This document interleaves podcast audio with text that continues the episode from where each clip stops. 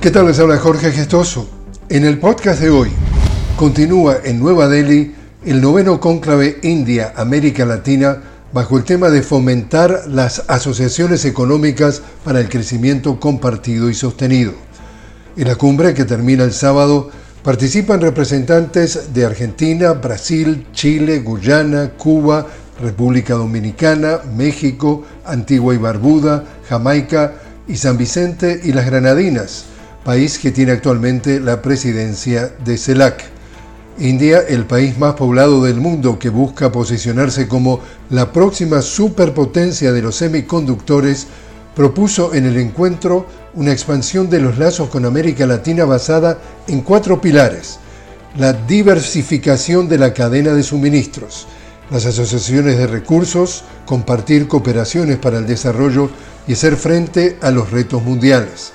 Las empresas indias han realizado una inversión de unos 15 mil millones de dólares en los países latinoamericanos, lo que para India es un reflejo de los niveles de interés que tiene en la región. Ha abierto dos nuevas embajadas en Latinoamérica, en Paraguay y República Dominicana, y el canciller indio tiene previsto viajar a Cuba el mes próximo.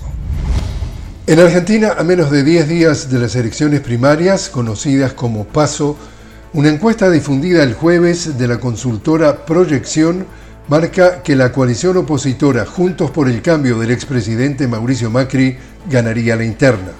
Y dentro de esa coalición opositora aparece con más intención de voto el binomio liderado por la exministra Patricia Bullrich frente al de Horacio Rodríguez Larreta, actual jefe de la ciudad de Buenos Aires.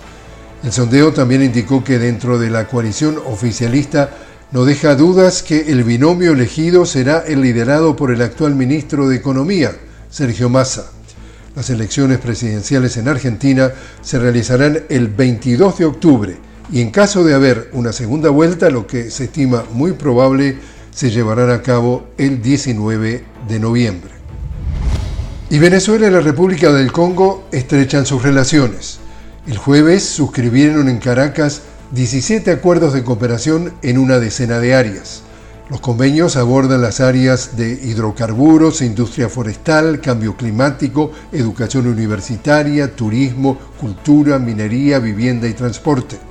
La política exterior venezolana ha priorizado la relación con los países del continente africano, enmarcadas en los vínculos históricos y culturales y de las luchas compartidas en el marco del ejercicio de la libre autodeterminación de los pueblos.